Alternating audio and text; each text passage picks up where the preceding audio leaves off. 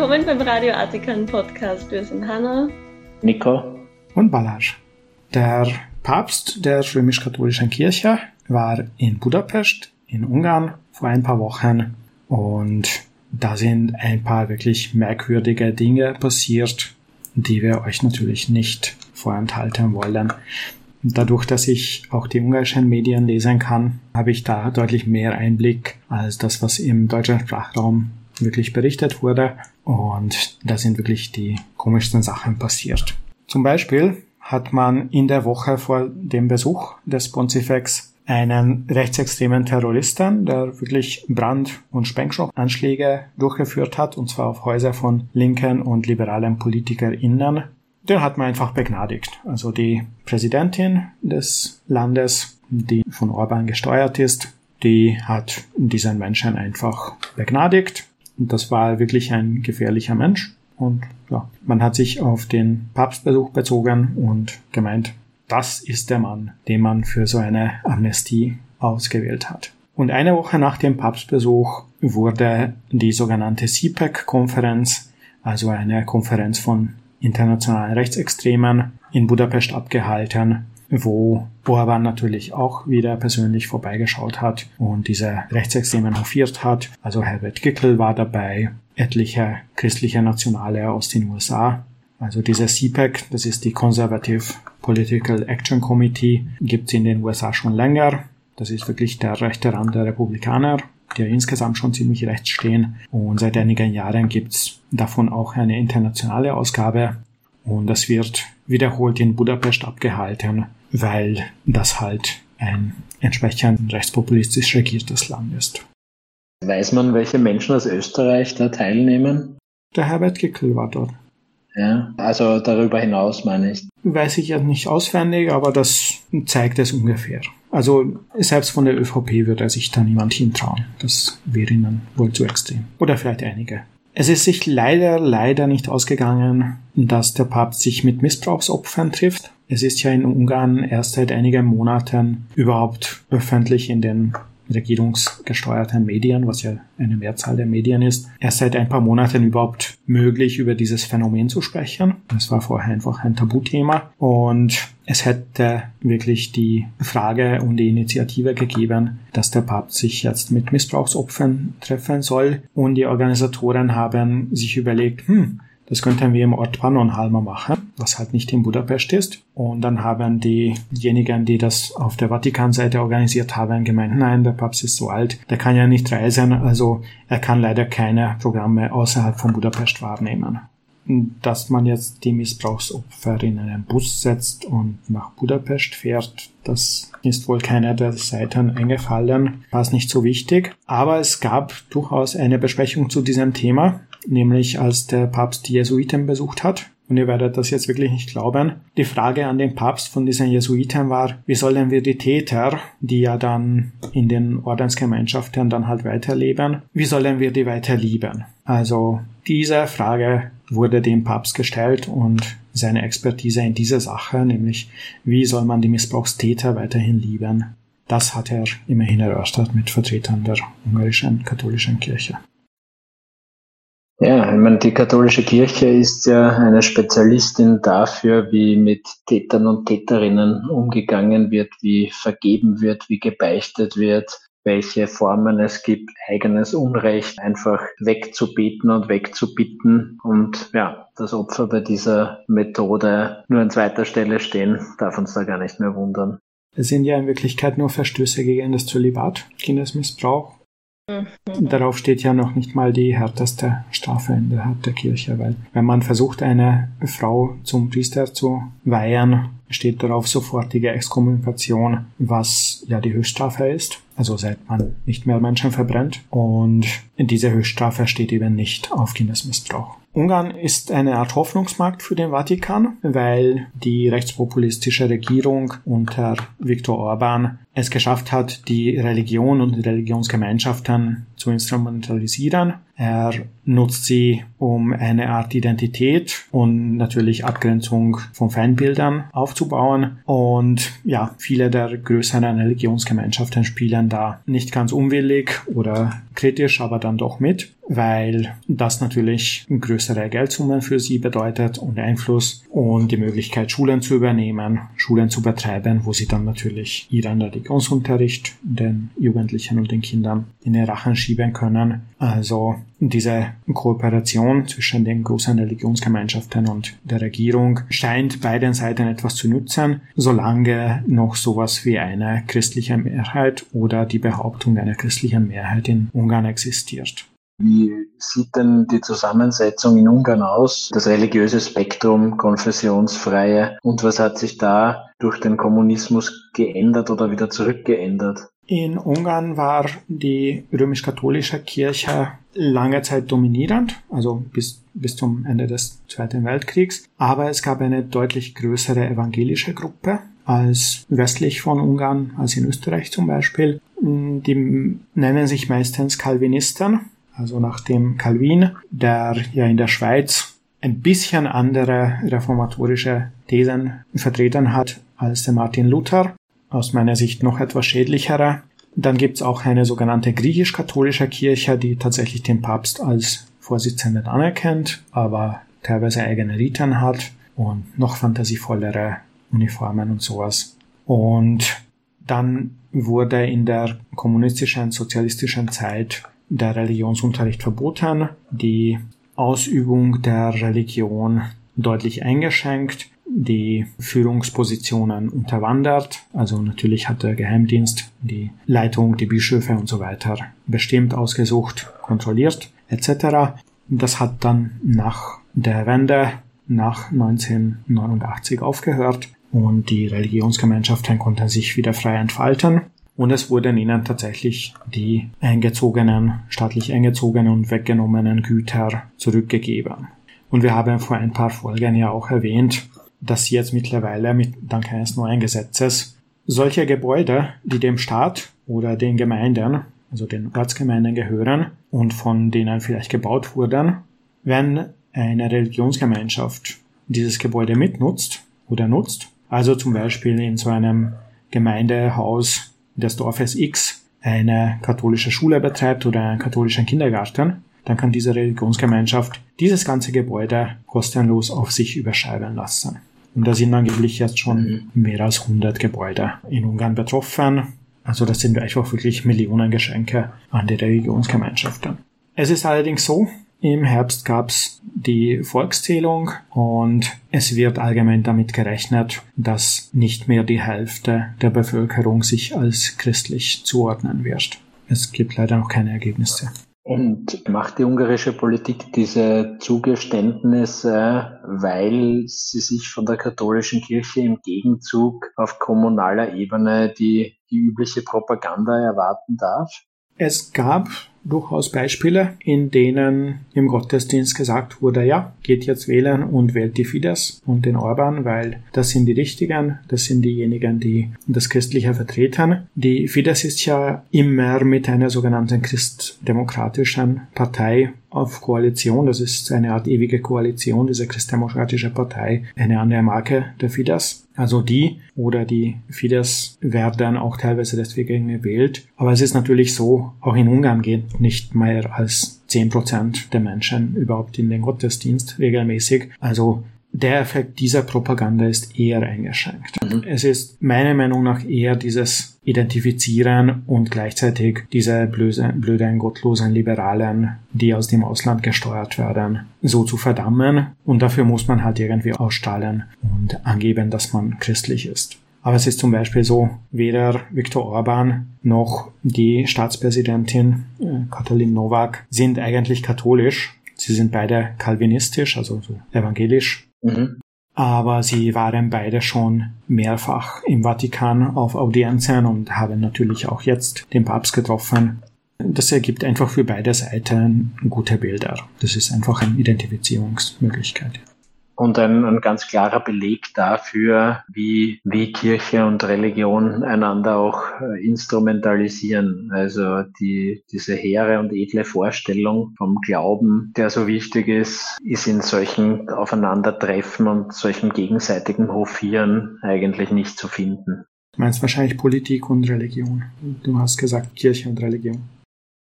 Ein freudscher Versprecher, aber es ist tatsächlich Politik und Religion gemeint gewesen, ja. Bei solchen Besuchern ist es immer interessant, was der Papst auf dem Rückflug sagt.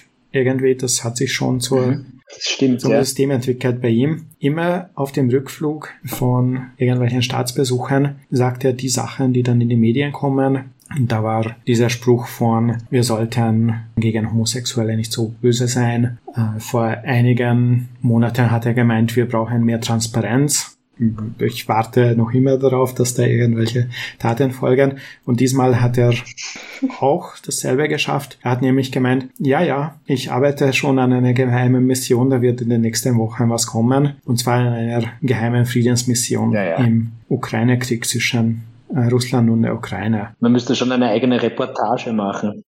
Weder weiß die Ukraine was davon, noch Russland. Also ich frage mich, mit wem er gesprochen hat. Wahrscheinlich nur mit sich selbst, was er als Gebet bezeichnet. Aber eigentlich betet er ja schon seit mehr als einem Jahr für den Frieden. Bis jetzt nicht mit durchschlagendem Erfolg, aber ja, wir warten drauf. Wir sind sehr neugierig, was in dieser geheimen Friedensinitiative des Papstes, die er auf dem Rückflug aus Ungarn angekündigt hat, rauskommt. Ja, müsste der Papst den Russen und Ukrainern nicht sowieso viel zu unorthodox sein? Ja, letztendlich ist er für sie kein Ansprechpartner. Also es gibt natürlich Verbindungen zwischen den ganzen Kirchen und christlichen Religionsgemeinschaften im Rahmen von ökumenischen Räten und anderen ökumenischen Initiativen. Aber eines der Kennzeichen der orthodoxen Kirchen, und da gibt's ja auch mehrere, ist ja, dass sie den Papst nicht als Chef anerkennen.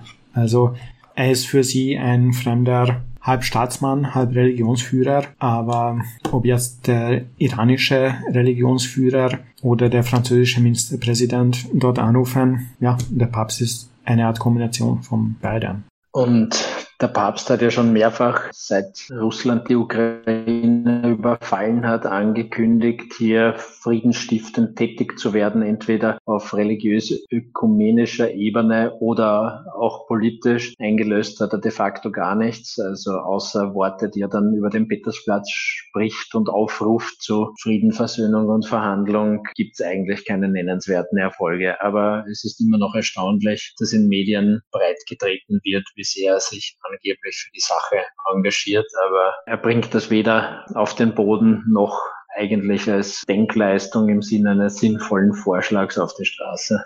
Immerhin waren die Dementi auch ziemlich schnell in den Medien. Also er hat sich halt wieder entlarvt als Dampflauderer, der das immer auf dem Rückflug von seinen Staatsbesuchen gerne macht. Vielleicht lernen ja die Medien daraus. Ich fürchte langsam. Ich bin ein bisschen optimistischer.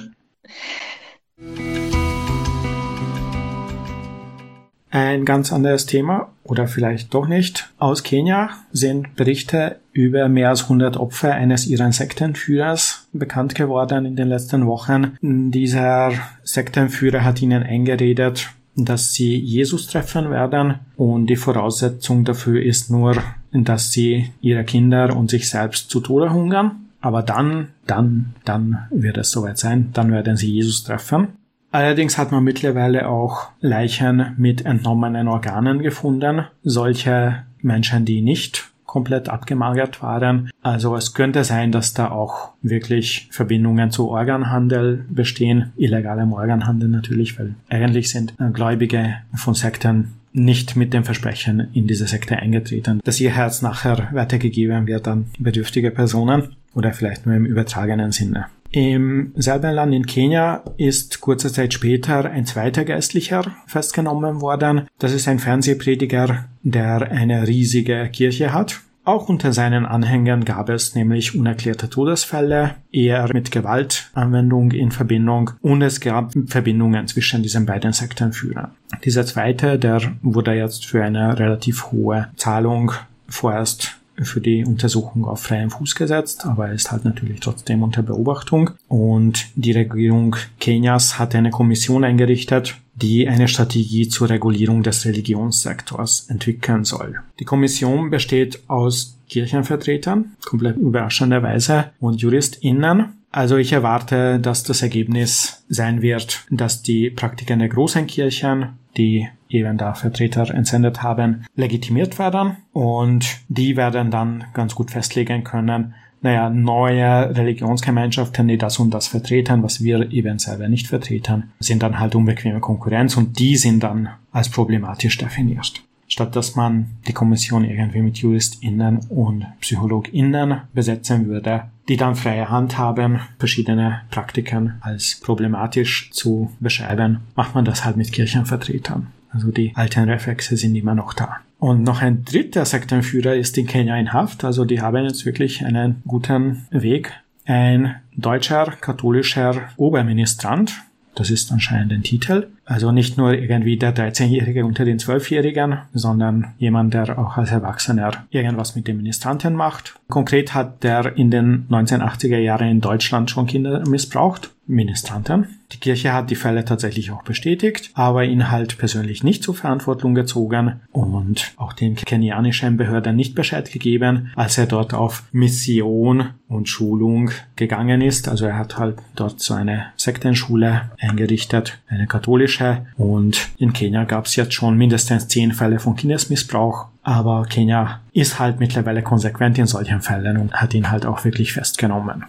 Kenia ist ein ostafrikanisches Land, ziemlich am Äquator und die Gegend scheint auch irgendwie ein bisschen problematisch zu sein im Punkto Religion. Im Nachbarstaat Uganda gab es bis jetzt den größten Massenmord an Anhängern einer Sekte durch die eigenen Anführer. Das ist nicht sehr bekannt. Also bekannt sind so Johnstone Massacre und andere. Aber die zahlenmäßig stärkste, größte war in Uganda. Uganda ist auch das Land, das in den letzten Wochen in den Nachrichten war, weil sie jetzt wirklich dieses Gesetz mit der Todesstrafe für Homosexuelle eingeführt haben, in bestimmten Situationen, also wenn sie im Flagranti erwischt werden und so weiter. Diese Gesetze sind in vielen afrikanischen Ländern unter kräftiger Mithilfe evangelikaler Missionare aus den USA so eingeführt worden. Also die haben sich da wirklich manipulieren lassen dazu und das Lustige ist, dass wenn dann andere Länder, die halt im 21. Jahrhundert schon angekommen sind, offiziell protestieren und meinen, vielleicht solltet ihr Leute, die sich lieben, nicht ermorden deswegen, dann sagen sie nein, lasst uns, ihr blöden Kolonialisten, äh, lasst uns mit eurer Einmischung, das ist unser Wunsch und unser Wille. Und das im Namen einer Religion, die mit Gewalt von eben diesen Kolonialisten in diesen Ländern etabliert wurde. Meint ihr, hat das einen Grund, dass in Afrika gerade die christliche Religion, die ja wirklich dort mit Gewalt erst in den letzten Jahrhunderten eingeführt wurde, zu solchen Gewalttaten führt? Ist irgendwas Spezielles am Christentum oder an der Art, wie es eingeführt wurde, nämlich mit Gewalt? Ja, möglicherweise überträgt sich das sozusagen auf die Opfer die ihre Erfahrungen an nachfolgende Generationen weitergehen, so wie das innerfamiliär vielleicht passiert, aber das ist eine sehr leinhafte psychologische Sichtweise von mir natürlich. Also mich eigentlich frage, ob, ob die Fallzahl groß genug ist, um etwas zu generalisieren, induktiv aus diesen Ereignissen. Aber vielleicht hast du einen Vorschlag. Ich habe tatsächlich angeschaut, wie das ist bei den größten Massenmorden innerhalb von Sekten und religiösen Gemeinschaften. Und es ist so, es ist fast ausschließlich christlich, außer es gibt eine Gruppe, nämlich UFO-Kulte, ja. also unbekannte Flugobjekte oder Alien-Glaube, die aber häufig auch so einen sehr ähnlichen Aspekt haben und wahrscheinlich deswegen im christlichen Bereich gut missionieren konnten, nämlich es wird einen Tag geben, an dem kommt die Erlösung, nur halt nicht durch einen magischen Jesus, sondern magische UFOs, die an diesem Tag auftauchen und die Rechtschaffenen und Rechtgläubigen, also die Mitglieder der eigenen Gruppe, dann in eine bessere Zukunft mitnehmen werden. Also letztendlich Christentum ohne es mhm. so zu nennen und sehr ähnlich. Also ja, ich denke, dieses Apokalyptische, was ja das Christentum von Anfang an begleitet, nämlich bald, bald, noch in eurer Lebenszeit wird es dazu kommen, da kommt Christus zurück, da kommt die neue Welt, und deswegen bekehrt euch jetzt. Wir können euch leider in diesem Leben nichts Gutes bieten, aber nachher, nachher werdet ihr dann Jesus treffen und das ist dann überhaupt das Größte. Man kann im Islam die Attentäter damit motivieren, dass sie dann keine Ahnung wie viele Jungfrauen im eigenen Zugriff haben werden, was möglicherweise auch nur ein Übersetzungsfehler ist. Ja, vielleicht waren es Weintrauben. Aber im Christentum ist das wirklich eine Grundannahme und ein sehr wichtiger Inhalt. Ja, ich finde es auch, wie sich die Leute verschaukeln lassen, weil zuerst war noch die Rede von die Sintflut hat die sündigen Menschen ausgelöscht und jetzt wird alles besser. Und jetzt war schon der Messias höchstpersönlich da und die Welt ist immer noch nicht so schön halt. Der wird laut jedem Evangelium und auch den Paulusbriefen noch in der Lebenszeit der damals lebenden Personen zurückkehren. Das ist jetzt schon leicht überfällig. Aber offensichtlich ist das noch immer sehr motivierend. Also ich habe tatsächlich auch schon von christlichen Menschen gehört, das ist einfach ihr Wunsch. Sie möchten nach ihrem Tod Gott treffen oder in der Nähe von Gott oder Jesus leben. Und da frage ich mich, wenn man mit diesem Versprechen Leute dazu bringen kann, sich und ihre Kinder wirklich qualvoll zum Tod zu bringen. Sagen wir, das ist auf einer Skala 10 quasi die höchste Punktezahl. Wo ist dann auf dieser Skala die Aufforderung, dass man am Freitag nicht Fleisch isst oder dass man mit der Person, die man liebt, keinen Sex hat, bevor irgendwelche Rituale durchgeführt wurden oder solche Dinge. Das sind für mich eigentlich nur graduelle Unterschiede und mit diesem du kannst dann nachher Jesus treffen, werden halt unterschiedlich große Blödheiten und problematische Dinge erklärt, verursacht, manipuliert. Absolut, ja. Das sind graduelle Unterschiede. Das ist einfach, die harmloseren Dinge führen eben auch dazu, dass die weniger harmlosen auch ein Stück weit normalisiert werden. Das ist ein Phänomen, das sich durch alle Religionsgesellschaften eigentlich durchzieht und deswegen habe ich da meine großen Vorbehalte gegen die moderate Religion, die ein Stück weit immer den Fundamentalismus auch salonfähig macht. In Japan haben die Jugendschutzbehörden definiert, was als Missbrauch behandelt wird. Da sind zum Beispiel Höllendrohungen darunter oder auch unproportional hohe Spenden an Religionsgemeinschaften, die die finanziellen Möglichkeiten der Familie, die Kinder zu unterstützen, einschränken. Eine Geldspende an eine religiöse Organisation war übrigens der Grund für den Mordanschlag an den japanischen Ministerpräsidenten der die Vereinigungskirche oder Moon-Sekte legitimiert hatte. Die Mutter des Attentäters hatte das gesamte Familienvermögen an diese Kirche gespendet. Der hat dann gemeint, dass dieser Premierminister, der dann gestorben ist nach dem Attentat, hätte das irgendwie legitimiert oder was war seine Begründung? Ja, einfach die Verbindung zu der Sekte eigentlich sehr vernünftig. Diese religiösen Ausnahmen für Kindesmissbrauch, also jetzt nicht nur Kindervergewaltigung, sondern spiritueller Missbrauch, Höllendrohungen, Drohungen, wenn das Kind in der Kirche nicht ruhig ist. Das wäre in jedem anderen Kontext heutzutage eigentlich Missbrauch und würde von den Behörden verfolgt werden. Aber solange es in einer gesetzlich anerkannten Religionsgesellschaft stattfindet, ist das plötzlich okay und Religionsfreiheit. Und das ist sinnvoll, dass ein großes demokratisches Land da wirklich vorgeht.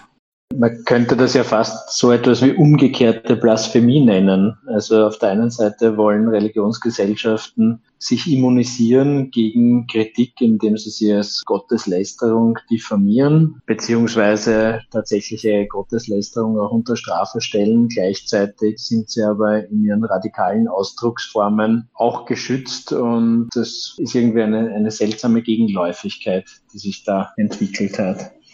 Mhm. Was ich auch gelesen habe, ist, dass die Verweigerung von notwendigen medizinischen Eingriffen in Zukunft als Vernachlässigung gewertet werden soll. Was natürlich bedeutet, dass die ganze Bluttransfusionsverbot bei den Zeugen Jehovas und die ganze, na, das ist schon okay, wir bringen das Kind nicht zum Arzt, sondern beten die Krankheit weg, bei Evangelikalen und anderen fundamentalistischen Christen in Zukunft halt auch wirklich strafbar wird. Also wirklich eine uneingeschränkt gute Sache. Letztendlich könnte man im Sinne von Chancengleichheit argumentieren. Ein Kind, sagen wir ein zehnjähriges Kind, sollte nicht gegenüber anderen zehnjährigen Kindern in der Entwicklung benachteiligt sein, nur weil die Eltern irgendwelche idiotischen, frei erfundenen Glaubensinhalte mhm. glauben. Aber genau das passiert tatsächlich in unserer Gesellschaft auch noch. Also Absolut, ja, klar. Die Kinder von fundamentalistischen Religionsgemeinschaften werden eventuell wegen ihres Geschlechts diskriminiert oder es wird ihnen erklärt, dass sie nicht studieren dürfen, weil das zu gefährlich ist für den Glauben. Also solche Eingriffe gibt es natürlich auch bei uns, auch in Europa. Und das ist wirklich etwas, wo man auf Basis der Chancengleichheit wirklich argumentieren sollte, dass solche Benachteiligungen nur auf Basis der Religion der Eltern eigentlich nicht sein sollten. Das ist kein Kinderschutz. Ja, und gleichzeitig ist die Benachteiligung relativ und das muss natürlich auch einen absoluten Maßstab erfüllen können. Also auch nicht nur eine Benachteiligung gegenüber anderen Gruppen, sondern auch tatsächlich für sich genommen als etwas behandelt werden, das nicht in Ordnung ist. Also mhm. denke da auch an körperliche Unversehrtheit zum Beispiel, ja. bei der das genau gegenläufig ausgelegt werden könnte. Also das ist natürlich mitgedacht, das ist mir klar, aber wir es noch einmal hier auch explizit gesagt haben. Ja, also ein konsequenteres Auftreten gegen problematische Religionsgemeinschaften in Japan und in Kenia, das ist schon eine coole Sache. Hoffentlich wird es in Zukunft mehr Berichte über mehr Staaten geben, die solche Dinge machen. Hm, das bleibt zu hoffen. Ja, es gibt allerdings auch schlechte Nachrichten. Ich habe vorher schon über Blasphemie gesprochen, beziehungsweise die, die umgekehrte Blasphemie, wie ich es gerade bezeichnet habe, aber muss mich selbst noch ein bisschen damit auseinandersetzen, ob man mit dem Begriff weiter etwas anfangen kann ja, Blasphemie kennen wir alle. Auch in Österreich gibt es noch immer den Paragraph 188 im Strafgesetzbuch über die Herabwürdigung religiöser Lehren. Und nach diesem sogenannten Blasphemie-Paragraphen gab es zumindest eine Verurteilung pro Jahr im Zeitraum 2016 bis 2020. Von den letzten beiden Jahren habe ich da keine Zahl. In manchen Jahren sind es sogar mehr. Es sind nie besonders viele Verurteilungen, die Strafen sind nie besonders hoch, aber der Paragraph wird angewendet. Manchmal auch im Verbund mit anderen Bestimmungen aus dem Strafgesetzbuch wie Verhetzung. Aber es gibt natürlich auch solche, wo es rein um Blasphemie gibt und die Delikte, die sogenannten Delikte, die sind da ziemlich lachhaft. Also da schmeißt jemand einen Koran ins Klo, macht ein Video und äh, bringt das Video online oder jemand nennt den Gottvater einen senilen, impotenten Trottel oder gibt es dieses bekanntere Beispiel, wo Mohammed als Kinderschänder bezeichnet wird, weil er Geschlechtsverkehr mit einem Kind hat, das nicht einmal zehn Jahre alt war. Auch wenn das im Zeitkontext natürlich anders zu bewerten ist, sind das alles Aussagen, die eine offene, demokratische, liberale Gesellschaft eigentlich locker aushalten müsste. Noch dazu, wenn sich diese Aussagen auf nicht einmal tatsächlich existierende Personen beziehen. Also da wird niemand persönlich angegriffen, geschweige denn wird gegen eine Gruppe von Menschen gehetzt. Also da geht es ja nicht gegen die Christen oder die Muslime oder die Juden, sondern gegen literarische Figuren, die angeblich einmal im letzten Jahrtausend irgendwann gelebt haben könnten. Aber sollte es sie gegeben haben, dann stimmen die Erzählungen mit sehr hoher Wahrscheinlichkeit nicht mit den tatsächlichen historischen Gegebenheiten überein, sondern sind diesen vielleicht real existierenden Personen bestenfalls überbunden. Gleichzeitig wird diesen literarischen Figuren die Fähigkeit zugesprochen, sowieso für sich selbst vorzugehen, weil sie ja teilweise allmächtig oder sehr mächtig dargestellt werden. Ja. Also ich wäre eigentlich dafür, dass Blasphemie mit sofortigem Blitz äh, durch die geschädigten mythischen Personen bestraft wird und sonst nicht. Ja, das passiert nur deswegen nicht, weil niemand gegen Zeus oder Thor wettert. Dann würde das wahrscheinlich passieren. Aber vielleicht sollte ich mehr Anti-Zeus-Aussagen tätigen. Vielleicht streckt mich dann der Blitz nieder. Es war doch der mit dem Blitz, oder? Dieser Zeus, ja. Kirchen haben andererseits auch Blitzableiter. Naja, jedenfalls, dieser Paragraph ist einer, der sehr belächelt wird. Also immer, wenn, wenn der Blasphemie-Paragraph in die öffentliche Diskussion kommt, wird er irgendwie so ein bisschen klein geredet im Sinn von, er wird eh nicht angewendet, die Strafen sind so gering und außerdem Herabwürdigung religiöser Lehren, die tatsächlich dazu geeignet sind, öffentliches Ärgernis zu erregen. Dagegen ist ja nichts einzuwenden, weil die Leute sollen sich einfach benehmen und nicht so herumschimpfen. Das ist natürlich eine sehr vereinfachte und dumme Argumentation, die, die sich gegen die Prinzipien des Rechts auf freie Meinungsäußerung oder Äußerung an sich stellen und sie öffnen natürlich ein Verständnis für ähnlich gelagerte Handlungen, die nicht in Österreich begangen werden. Also hier werden geringe Strafen für Handlungen ausgesprochen, die in unseren Augen nicht einmal Delikte sind, ja, und in anderen Ländern sieht es anders aus. Im Iran zum Beispiel sind in jüngster Zeit zwei Menschen hingerichtet worden, zwei Männer, weil sie in privaten Chats Gotteslästerlichkeit an den Tag gelegt haben und äh, weil hier ein, ein Video von einem brennenden Koran veröffentlicht oder gefunden wurde in irgendeiner Art und Weise. Und ja, sieht man sich diese Tatbestände genauer an, dann sind das nicht nur in meinen Augen einfach keine strafbaren Handlungen. Wie, wie kann man mit Worten, Märchenfiguren verletzen. Wen, wem schadet man, indem man ein Buch verbrennt? Also so unschön die Symbolik in vielerlei Kontext sein mag, der Schaden, der hier anderen Menschen, der Allgemeinheit, der Umwelt äh, zugefügt wird, ist einfach viel zu gering, als dass man überhaupt in Betracht ziehen könnte, dass es sich um eine strafbare Handlung handelt. Aber tatsächlich ist in einem Land wie dem Iran so etwas lebensgefährlich und da wird auch mit dem Tod bestraft. Dazu muss man wissen, dass der Iran offiziell tatsächlich eine Theokratie ist und die gesetzlichen Grundlagen auch auf den Grundlagen islamischer Gesetze basieren. Ja, ein anderes Land, das mit etwas Ähnlichem regelmäßig in die Nachrichten kommt, ist Pakistan. Da ist es allerdings so, dass meistens wütende Mobs einfach auf Basis von irgendwelchen Erzählungen, also teilweise in komplett unbelegten Fällen, sich zusammenrotten und halt Leute zu Tode prügeln, brennen, was auch immer. Es ist teilweise schon so gewesen, dass die beschuldigte Person von der Polizei geschützt wurde. Dann wurde halt die Polizeiwache gestürmt und der Mob hat die Leute dann halt dort rausgeholt und getötet. Also es gibt einige sehr problematische Länder mit solchen Gesetzen, die dann auch exekutiert werden. Und solange sogenannte zivilisierte demokratische Länder wie Österreich diese Gesetze noch im Strafgesetzbuch haben, kann man auch nicht glaubwürdig in der UNO sagen, hey Leute, Meinungsfreiheit und so weiter. Ihr solltet diese Gesetze nicht haben. Ganz genau. Weil dann natürlich gleich die Antwort kommt, hey, habt ihr auch.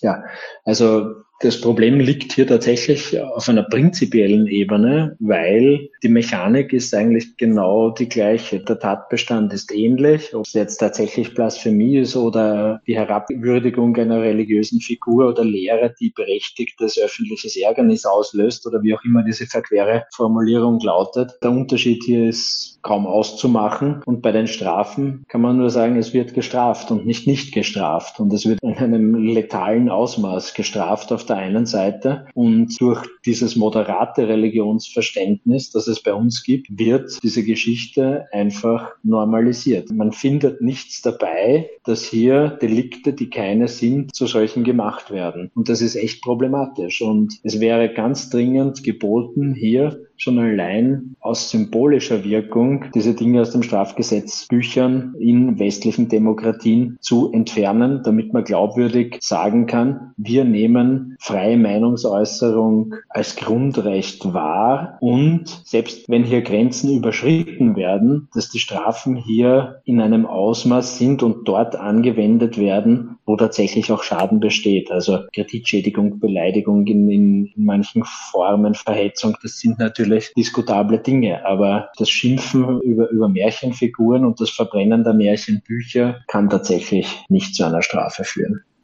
Absolut. Ja, haben wir noch was Erfreuliches, um uns zu verabschieden, weil das war eher unerfreulich. Aber das ist halt ein Podcast über Religion. Wann haben wir schon was Erfreuliches? Wir könnten eine Beobachtungsstelle über falsche Blasphemievorwürfe vorschlagen. Wir können eine Beobachtungsstelle über erfreuliche religiöse Ereignisse einrichten. Das wäre cool, ja. Ja, bin gespannt, ob wir Zusendungen bekommen. ja.